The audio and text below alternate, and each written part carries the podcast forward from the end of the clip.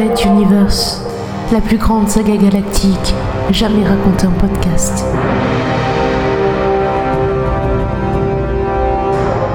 Cinquième chapitre.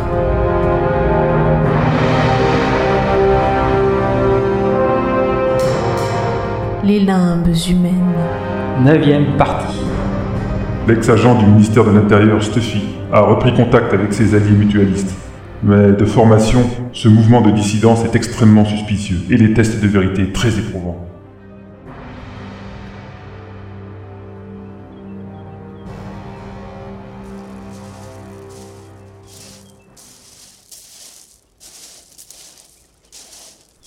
Les hommes encagoulés des forces spéciales du ministère de l'Intérieur progressaient sans un bruit dans l'obscurité de la nuit, couverts de dispositifs de vision nocturne.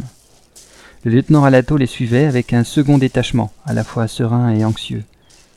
Son plan était risqué mais prometteur. Plutôt que de torturer à mort un homme aussi redoutable que l'agent Stuffy, un ancien collègue avec qui il avait fait ses armes, il avait préféré organiser son évasion de la forteresse, le laissant éliminer des geôliers pour faire plus crédible, des brutes sans intérêt parfaitement choisis pour l'occasion, et prendre de la distance. Mais suivi en permanence par satellite, grâce à la fausse dent implantée lors de ses périodes de coma en cellule. La bonne vieille méthode de l'échiquier où on sacrifie des pions pour avoir le roi. Il avait fallu convaincre le contre-amiral en personne de cette opération, et Ralato avait engagé sa parole dans la réussite du projet. Après autant d'années et de secrets partagés, Pophéus avait bon jeu de faire patienter son agent principal, son âme damnée, l'orchestrateur des plans les plus audacieux. Mais le feu vert était quand même advenu. Un signal lui parvint. Un des commandos avait découvert un faisceau infrarouge caché dans un tronc d'arbre. Ralato serra les poings. Le coin devait être truffé de systèmes de ce genre. Tant pis, il fallait la jouer moins subtile. Appel à toutes les unités. Attaque générale maintenant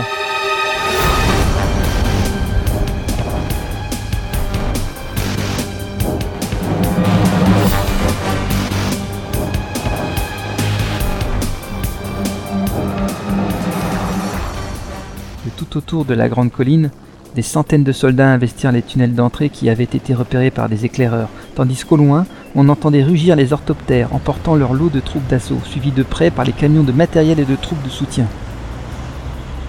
Le lieutenant savait parfaitement qu'il avait réquisitionné une armée pour envahir ce sanctuaire des mutualistes. Il espérait qu'au moins la pêche serait à la hauteur. Une explosion retentit au loin, suivie d'une seconde.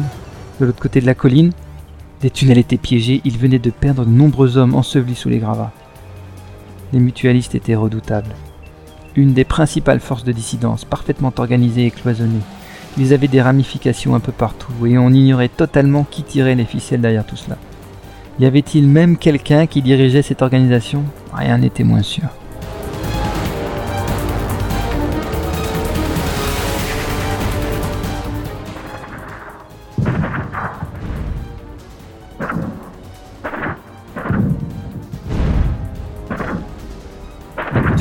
Mitrailleuses, explosions étouffées, les forces spéciales étaient maintenant au contact de l'ennemi, et les tunnels sécurisés voyaient défiler commando sur commando. Bientôt la colline sera à nous. Lui annonça Annette de Camp, le doigt sur une oreillette. Parfait, allons-y alors, je vais être parmi les premiers, ordonna Ralato, et elle prit son élan pour gravir le sentier, suivi de ses gardes du corps. Il voulait être personnellement au plus proche de la source. Recueillir le maximum d'informations des vivants et même des mourants était une des spécialités d'un mental de son niveau.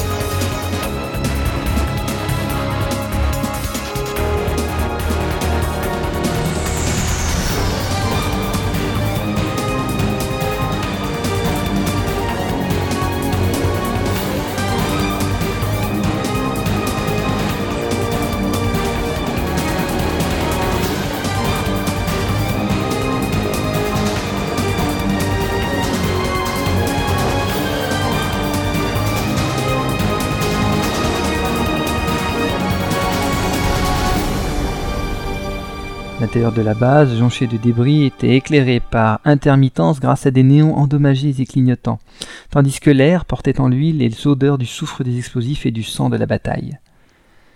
Alors que de nombreux soldats continuaient à entrer, emplissant trop l'espace au goût de Ralato, on lui apporta les quelques prisonniers survivants.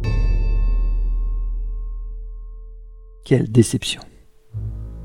Il n'y avait qu'une dizaine de mutualistes dans cet endroit. Plus de la moitié étaient morts en combattant, tandis que cinq avaient réussi à avaler une capsule de cyanure au moment de se faire arrêter.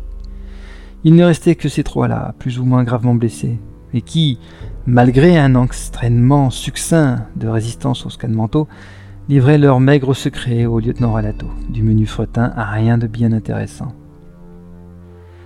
Le lieutenant n'était à penser à un piège quand on lui signala une cellule avec un prisonnier des mutualistes. Debout et souriant devant l'entrée de la geôle, il croisa le regard haineux d'un Stuffy ligoté, bâillonné et abandonné par ses amis mutualistes.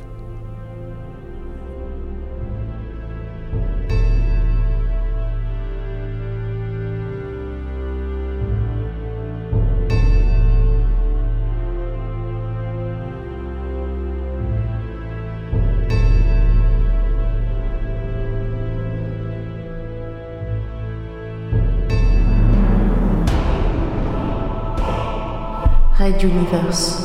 À suivre.